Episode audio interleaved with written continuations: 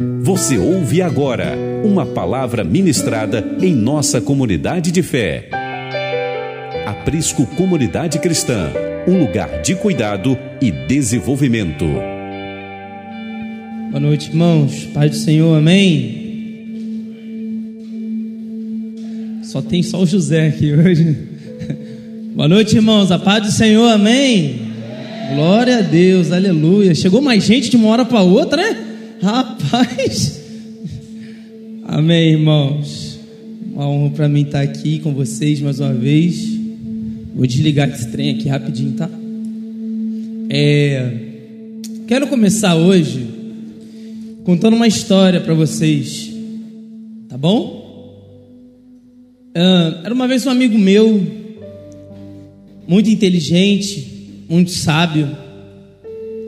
E esse meu amigo, ele fundou uma empresa junto com outros dois sócios.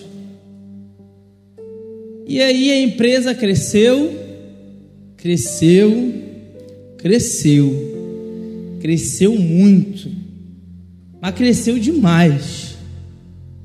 E de repente, aconteceu uma situação. E esse é, meu amigo saiu da sociedade. E de repente, ele estava precisando lavar o banheiro da empresa que ele mesmo criou, para que os funcionários que ele mesmo admitiu pudessem utilizar. Agora, agora eu quero que você imagine você cria um império, cria uma empresa enorme, admite um monte de gente, tem um monte de pessoas abaixo de você, gerentes, vendedores, funcionários de um nível mais baixo que o seu, e de repente você tem que lavar o banheiro da empresa que você criou. Alguns de vocês talvez podem pensar assim: nossa, mas isso é o esculacho. Pô, isso é uma humilhação. Nossa, mas isso é uma tragédia. Mas eu tenho que te dizer que o dono dessa empresa é o seu Deus. Outro dia nós estávamos dando aula para os adolescentes e eu cheguei para um deles e falei assim: é, você tem que saber pedir perdão. Aí um deles virou para mim e falou assim: mas pedir perdão é muita humilhação. Aí eu virei para eles e falei assim: você quer aprender o que é humilhação? Deixa eu te contar. E eu contei essa mesma história.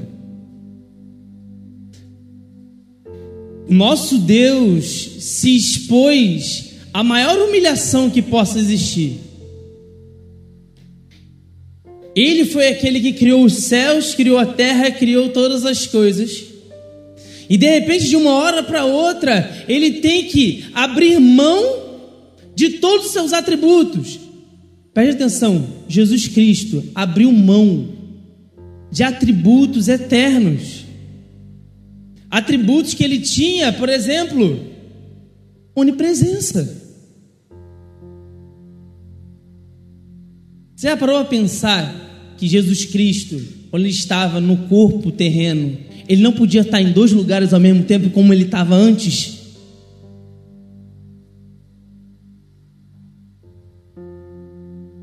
E aí ele abre mão de vários atributos, veste-se da própria criação, diminui-se ao tamanho daquilo que ele mesmo criou. Vem para a terra e não vem para poder ser honrado por aqueles que ele mesmo criou. Mas pelo contrário, vem sabendo que está vendo para ser esculhambado.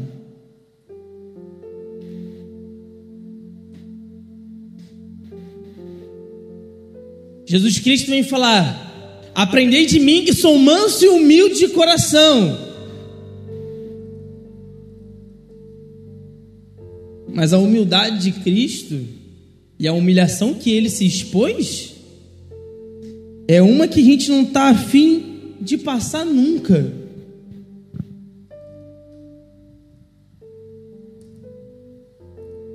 A gente entra para um trabalho, entra numa, numa função, sai dele, a gente não quer ir para outro emprego que a função é menor. A nossa mente é sempre de subir, nunca descer. Tendo dito isso, eu quero que você pegue sua Bíblia, por favor, e abra em Lucas capítulo 14, no verso 11. Lucas capítulo, eu falei 11? Não, é 14, verso 11, perdão. E o texto vai dizer assim: Pois todo o que se exalta será humilhado, e o que se humilha será exaltado. Ponto. Irmãos, essa é a dinâmica de Deus. Inclusive é a dinâmica pela qual o próprio Deus joga. Qual é a rota e qual é o caminho de Jesus Cristo? Todo judeu achava que o quê? Quando o Messias vier, ele vai vir arrebentando com espada, não sei o quê, vamos levantar aqui o reino, vamos é, acabar com, com todo o domínio romano. Todo judeu pensava isso. Todo judeu pensava que o Messias ia vir numa única vez. O que Jesus vem e faz? Ouvir duas vezes. E qual é a primeira vez que ele vem? Como um cordeiro. Para ser o que? Imolado, sem dar um. Primeiro se humilhar, para depois ser. Segunda vinda, como um rei, reino, pau. Essa é a própria dinâmica de Deus pela qual ele mesmo joga o jogo. Você entende? A rota de Deus é essa. Essa é a própria rota do Senhor. Para poder explicar isso de uma forma que seja um pouco mais abrangente para a gente entender o quanto isso abrange a nossa vida, seria mais ou menos você pensar um físico doutorado em ciências, um homem super conhecedor de várias coisas.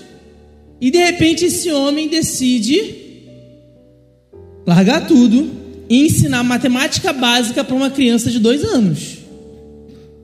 Nem a matemática básica a criança de dois anos vai entender. Eu sei porque eu tenho uma filha e quando ela tinha três anos eu estava ensinando matemática, até hoje ela não sabe. Ela tem quatro. Você já parou a pensar que Deus,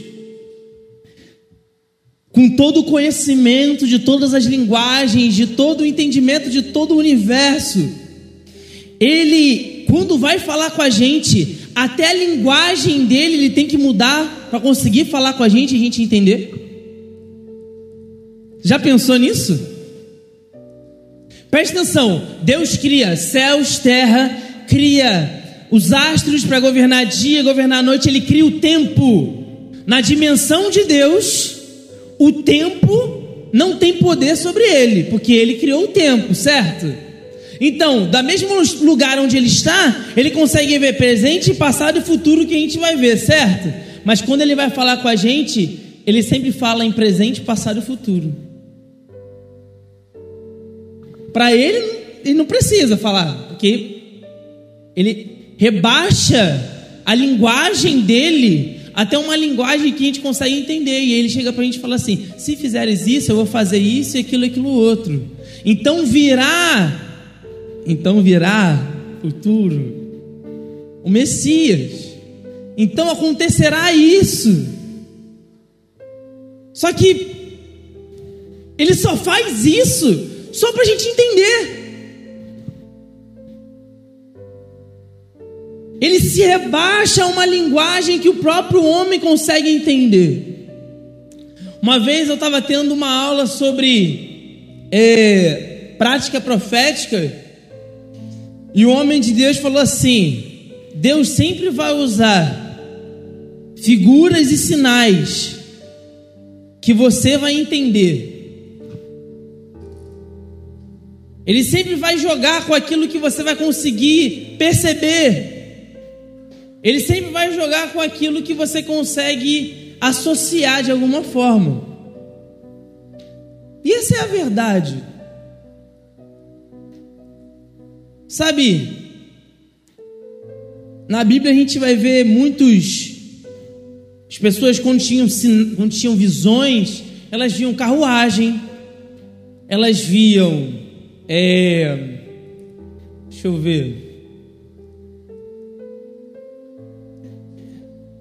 Deixa eu ser mais. explicar melhor. Vamos lá. É, por exemplo, ali em Atos, quando.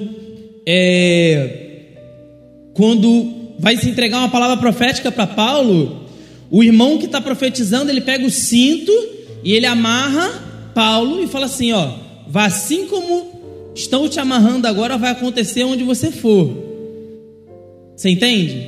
Só que Paulo, cara, ele foi preso, não exatamente com cinto. Você entende?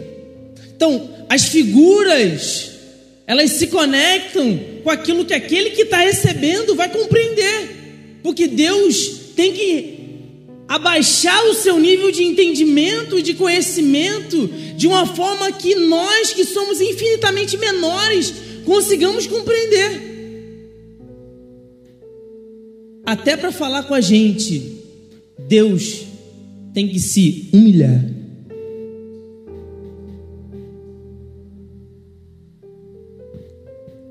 Quando Jesus Cristo fala: Aprendei de mim que sou manso e humilde, nós estamos falando de um homem que tinha todo o conhecimento do mundo, mas permitia que homens totalmente iletrados, sem conhecimento algum, é que viessem ter com ele para aprender o evangelho que ele tinha para transmitir. Você entende? O maior erro de quem ensina, seja um mestre, seja um pastor, seja um professor. O maior erro é quando ele cresce em graça e conhecimento, ele se tornar inacessível. Todo aquele que cresce em graça e conhecimento, mas cria em volta de si uma barreira onde os pequeninos não podem acessá-lo ele está crescendo em graça e conhecimento para o seu próprio prazer. Para que a sua alma seja exaltada dentro de si em soberba, dizendo: Uau, olha como eu conheço. Todo aquele que cresce em conhecimento, mas não cresce em humildade junto com o conhecimento, é porque não aprendeu o verdadeiro conhecimento.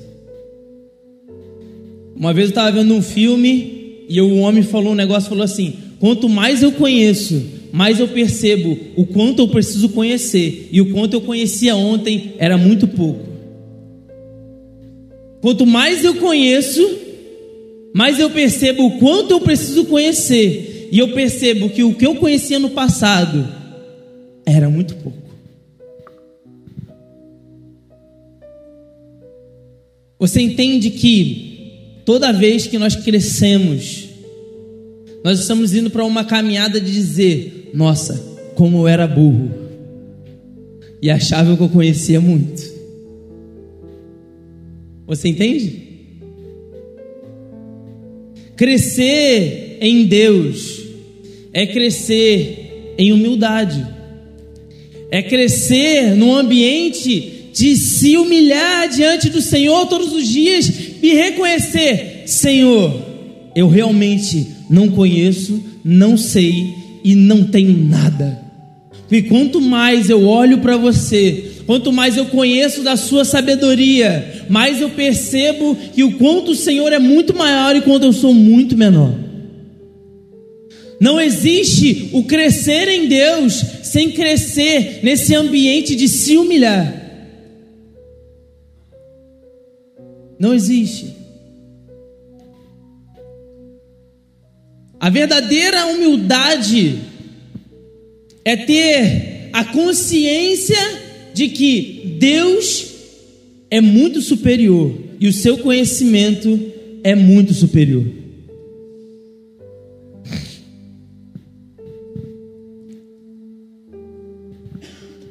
Deus, quando ele desce da sua grandiosa plataforma para entrar em contato com um ser que é infinitamente menor do que ele, ele está passando uma mensagem para nós. E qual é a mensagem?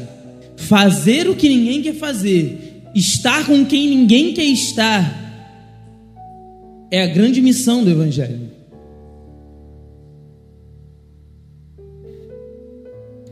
Talvez a maior mensagem que nós possamos passar toda quinta-feira para a comunidade que nós estamos inseridos é que, nossa, esses meninos que andam no barro toda quinta-feira não descansam.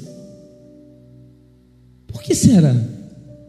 Nossa, mas tá, a rua está muito suja, olha o que esses meninos estão fazendo. Olha, olha os tênis lindos, entrando na, na chuva, na lama.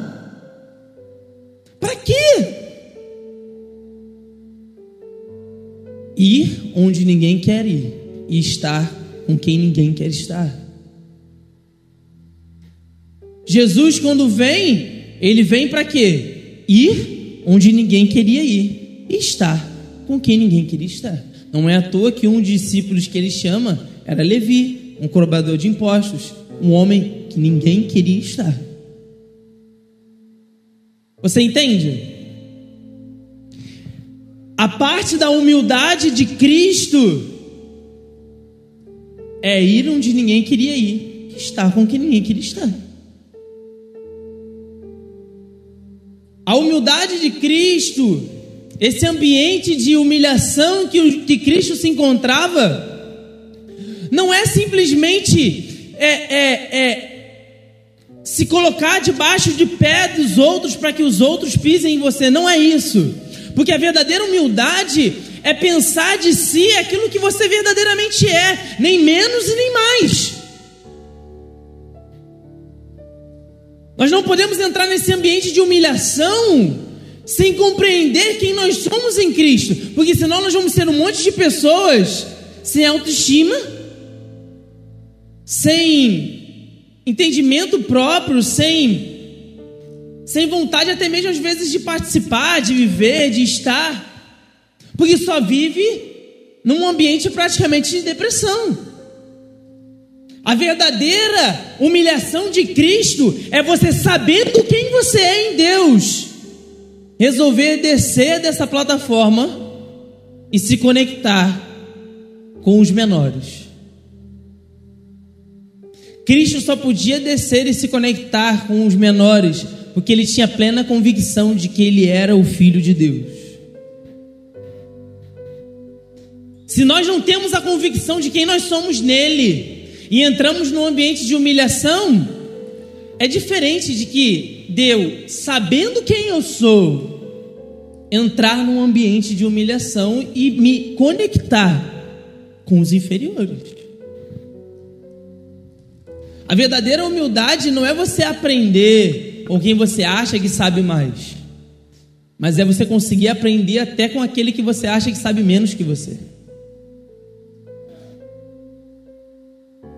Você entende? Eu ia usar, eu vou usar um exemplo aqui, também está tá transmitindo. Eu vou usar um exemplo aqui. Irmãos, vamos ser sinceros, vamos usar um exemplo rápido aqui. Irmãos, eu sou muito ruim na música. Fala a verdade. Eu sou ruim demais. O Vitor, às vezes, ali dá cada bicuda, irmão. A gente é ruim. E quem o pessoal chama por tocar com a gente? Felipe. Irmão, Felipe toca demais. Irmão. Ele é um músico muito bom. Aí ele vem pra gente para tocar com a gente. E aí sabe o que que faz? Que é pior ainda. O que, que ele faz? Irmão, isso é é pior ainda. Irmão, a gente foi para Barra Mansa, eu vou contar pra vocês, a gente foi para Barra Mansa. O Felipe me levou no carro dele, me buscou em casa, me levou, levou o teclado dele, me emprestou o teclado dele. Chegou lá, abriu a igreja e falou assim: não, faz isso, faz aquilo. Mexeu no som, mexeu no meu microfone. E eu fiquei assim. Eu fiquei, gente, Não tá trocado isso não, gente? Peraí. Ele que é um músico fera, eu não sou. Peraí. Tá errado. E ele subia e descia escada, subia e descia escada, subia e descia escada. Não, tá ruim, canta aí de novo. Não, agora vai ficar melhor, vai ficar melhor, vai ficar melhor. Ia lá mexer no som e voltar. Eu assim, meu Deus. Gente.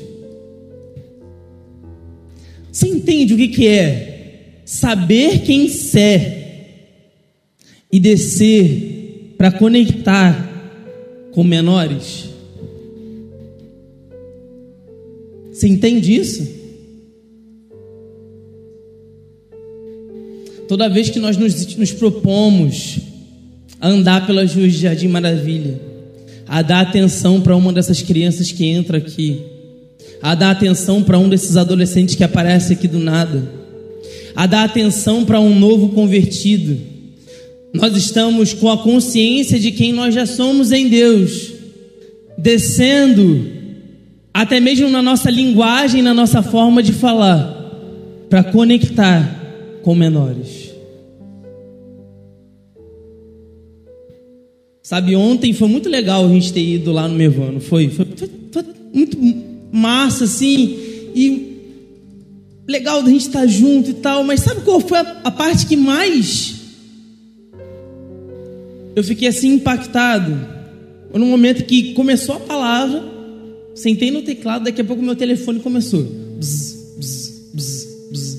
Eu recebi três, quatro, cinco mensagens de um monte de gente que estava sentada, falando assim: e aí, tá tudo certo aí em cima? Precisa de água? Precisa de alguma coisa? Aí eu, meu Deus, que isso? E pior, gente, uma vez, uma vez o, o, o Chad falou um negócio que é verdade. Gente, eu, diante dos irmãos que estão com a gente na música, eu me sinto o menor da casa. Sabe, eu cheguei aqui, Afonso já ministrava, Felipe já ministrava, Michael já ministrava. E aí, naquele momento que meu celular começa a tocar, e eu olho para os irmãos sentados, eu falo assim: nós estamos começando a entender o que é ser família, o que é ser equipe. Se nós criarmos um ambiente onde menor, os menores da casa não se sintam servidos pelos maiores da casa, significa que nós estamos indo no caminho certo significa que os maiores da casa compreenderam o que, que é o Evangelho, porque de fato Jesus Cristo disse: aquele que quiser ser grande no reino de Deus, sirva a todos.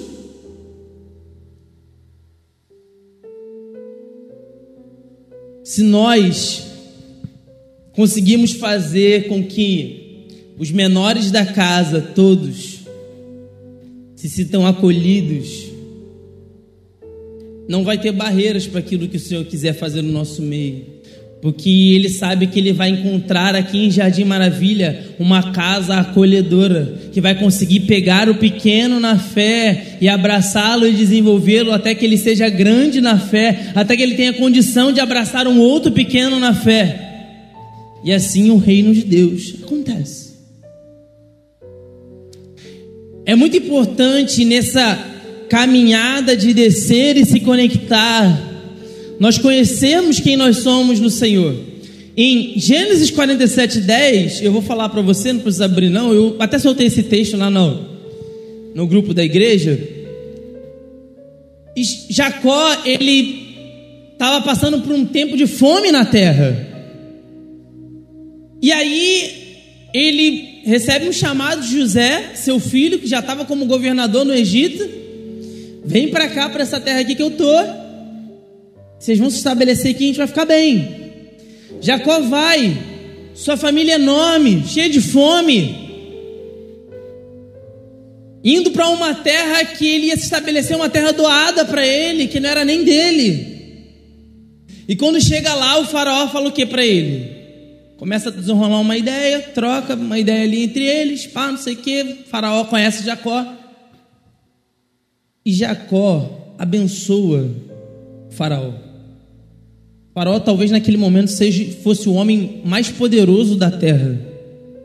O homem que tinha posses, poder, riquezas. Mas o faraó olhava para José e falava assim: Cara, tudo que José faz, Deus é com ele. E o pai de José é esse cara. E o Deus dele é o Deus. Pô, vocês têm uma coisa que eu não tenho. Por favor, me abençoe. Eu preciso. Porque o que vocês têm, eu não tenho.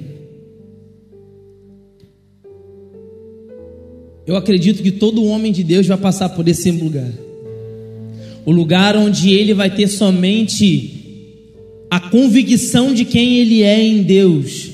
E por fora ele pode até estar num ambiente de humilhação, porque Jacó estava passando fome.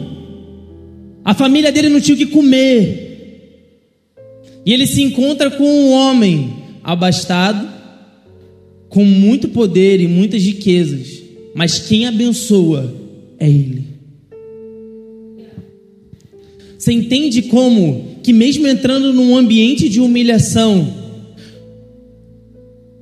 ainda assim em nós habita o poder para abençoar pessoas, para abençoar famílias.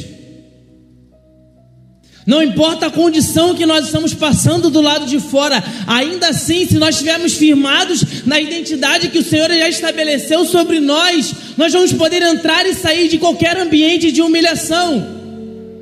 O ambiente de humilhação vai ser somente um ambiente, um, uma passagem, um acesso, um acesso para tocar outras pessoas, um acesso para tocar outras regiões.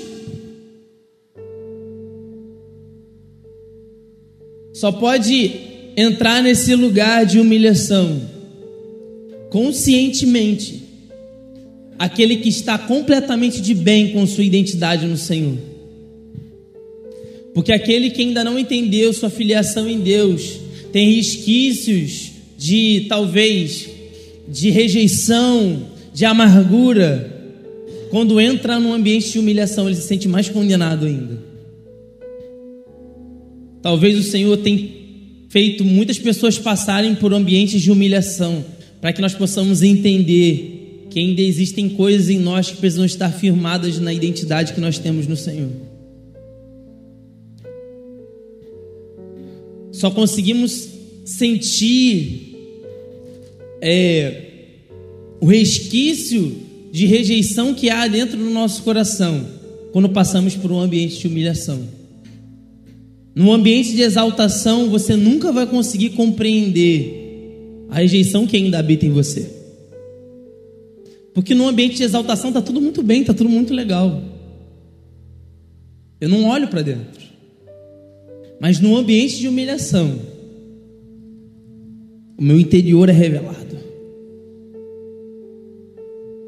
As bases do meu interior são reveladas num ambiente onde o meu interior é mexido, minhas emoções são abaladas, se revela se nós estamos realmente firmados e fundamentados na identidade que Deus liberou sobre nós. Só tem convicção, só tem convicção da identidade quem passa por abalos. Só tem convicção aquele que é remexido pelo Senhor.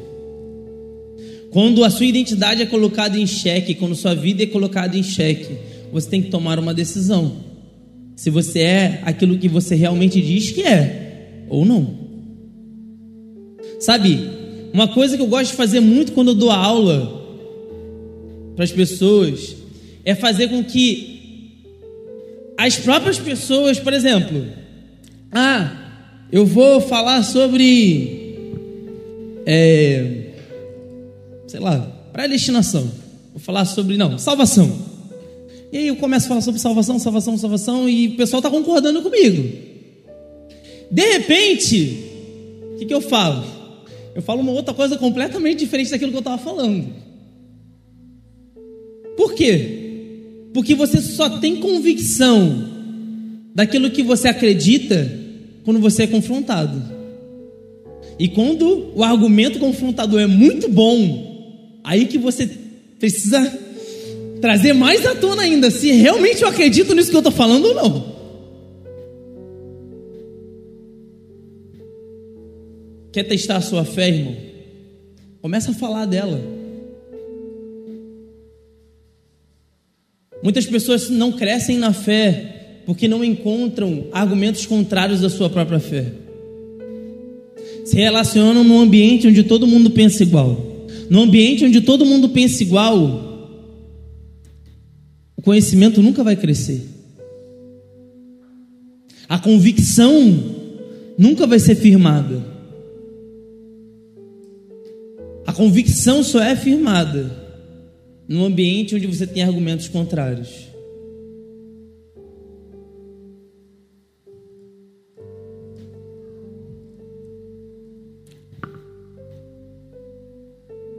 Todos os homens que passaram por ambientes de argumentos contrários precisaram de uma palavra do próprio Deus sendo colocada em seus lábios. Foi assim com Paulo, foi assim, por exemplo, na, no final do, da carta de Lucas, no capítulo 21, quando ele vai falar sobre, vai falar para os discípulos: Ó, oh, vocês vão ser colocados diante de juízes, diante de governadores, diante de um monte de pessoas poderosas, para poder testemunhar de quem eu sou. E aí ele vai falar: Não se preocupe, eu colocarei as minhas palavras na sua boca. Só pode experimentar esse ambiente de ter as palavras de Deus sendo colocadas nas suas bocas, aqueles que se propuserem a testemunhar diante de pessoas poderosas, diante de pessoas que pensam contrário a você, diante de pessoas que vão contra aquilo que você está dizendo. Talvez o seu ambiente de testemunhar seja talvez na negociação com alguém, seja talvez num seu ambiente de trabalho, quando você está conversando com um amigo, talvez está conversando com o seu chefe, talvez está conversando com um familiar. Mas preste atenção: nenhuma métrica desse mundo de autoridade, nenhuma métrica desse mundo de poder, nenhuma métrica nesse mundo de força pode ir contra alguém que se submete ao Senhor e tem sua boca cheia da palavra do próprio Deus. Nós precisamos entrar nesse ambiente e experimentar essas humilhações que Cristo vem nos, nos proporcionando.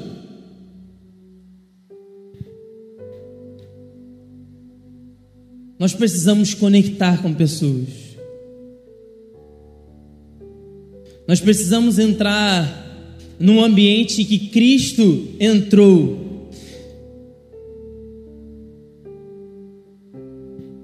Num ambiente de conseguir conectar com pessoas que muitas das vezes não vão entender nada do que a gente está falando, ou a gente pensa que elas não vão entender nada que a gente está falando. Sabe aquele teu parente que é, sei lá, é espírita? Se proponha a descer da sua plataforma de cristão santo para poder conectar até mesmo linguisticamente com aquele que não vai entender nada, talvez, do que você está falando. Mas entre nesse lugar, porque só nesse lugar a sua boca vai poder ser cheia da palavra do próprio Deus para testemunhar de quem Ele é.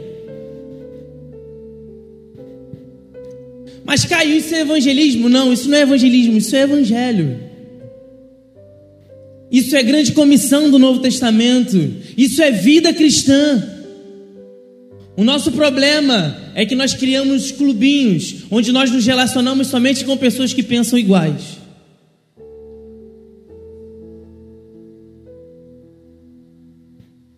Nós precisamos nos dar oportunidade de testemunhar aos diferentes, a testemunhar aos menores. Nós precisamos descer a nossa própria plataforma de cristãos santificados, cheios da palavra de Deus. Abrir mão até mesmo do nosso, do nosso, do nosso vocabulário evangeliquez. Lembra de Jesus que eu falei que abre mão da sua linguística para uma linguística que a gente entende?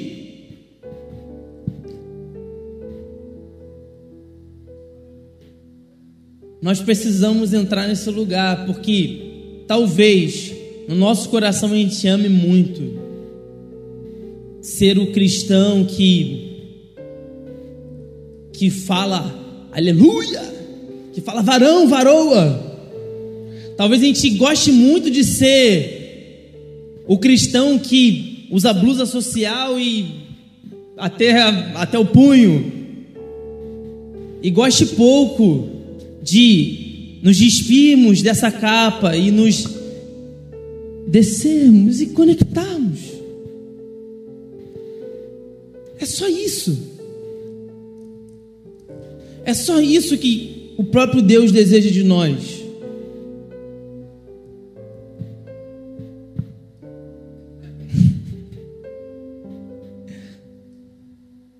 Se a gente conseguir criar esse ambiente em nós, de fato vai se cumprir a palavra de sermos uma casa de cuidado e desenvolvimento. Só pode andar nesse lugar, andar nesse lugar de cuidado e desenvolvimento quem está disposto a conectar. Só pode entrar nesse ambiente de cuidar de alguém quem está disposto a ir onde o outro está para conectar. A descer da plataforma evangélica e ir onde o outro está. Esse é o princípio. Esse é o princípio do Evangelho. Esse é o princípio da pregação do Senhor.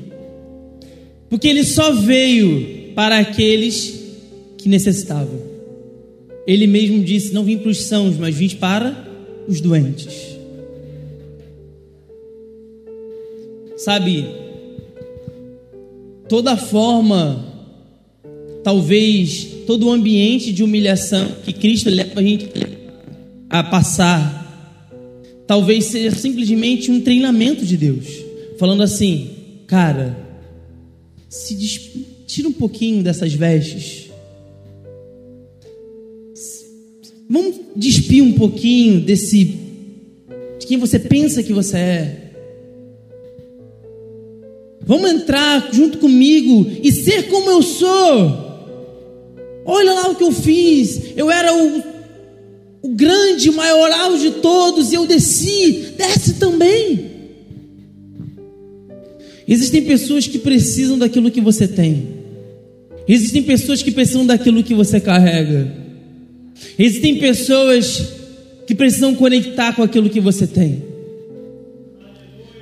O Everton fala uma coisa que é muito legal, que é o poder de estar acessível, o poder de estar disponível, não é disponível que você usa a palavra? Isso. O poder de estar disponível.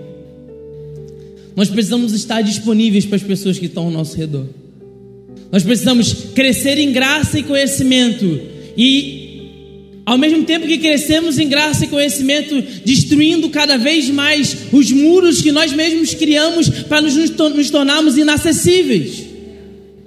Nós estamos em meio a uma geração que quer crescer no meio evangélico, quer crescer no meio gospel para se tornar cada vez mais inalcançável. Quando o verdadeiro crescimento em Deus é crescer no Senhor e destruir cada vez mais muros para que os pequeninos possam chegar até mim, para que os pequeninos cheguem até mim todos os dias. Por isso que Jesus Cristo repreendeu os discípulos quando os discípulos estavam impedindo das crianças virem até Jesus. Deixem que os pequeninos venham até mim. A grande pergunta é: se os pequeninos viessem na nossa vida hoje, eles encontrariam uma porta de acesso? Irmãos, eu estou dando esse testemunho para vocês, estou dando essa pregação para vocês, porque eu mesmo primeiro fui muito confrontado com isso. Eu vim de um ambiente onde falar bonito e falar palavras que talvez a maioria não compreendesse era muito legal.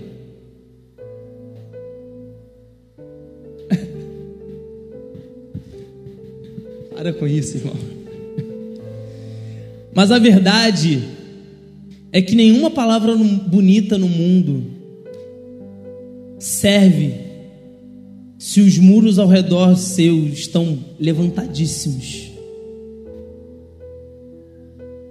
Se não há ponto de contato entre você e o próximo, você pode falar toda a teologia do mundo e ela não vai servir de nada. Nós estamos precisando entrar num ambiente onde a gente consegue descer para conectar com as pessoas. Nós estamos em Jardim Maravilha, irmãos. Muitas pessoas aí fora não têm nem segundo grau completo. Nós precisamos descer até mesmo da plataforma nossa de conhecimento natural. Talvez você veio de um ambiente universitário onde todo mundo fala tudo muito bem, muito correto, muito bonito, e você vai encontrar gente aí fora falando nós vai, nós foi, nós fez.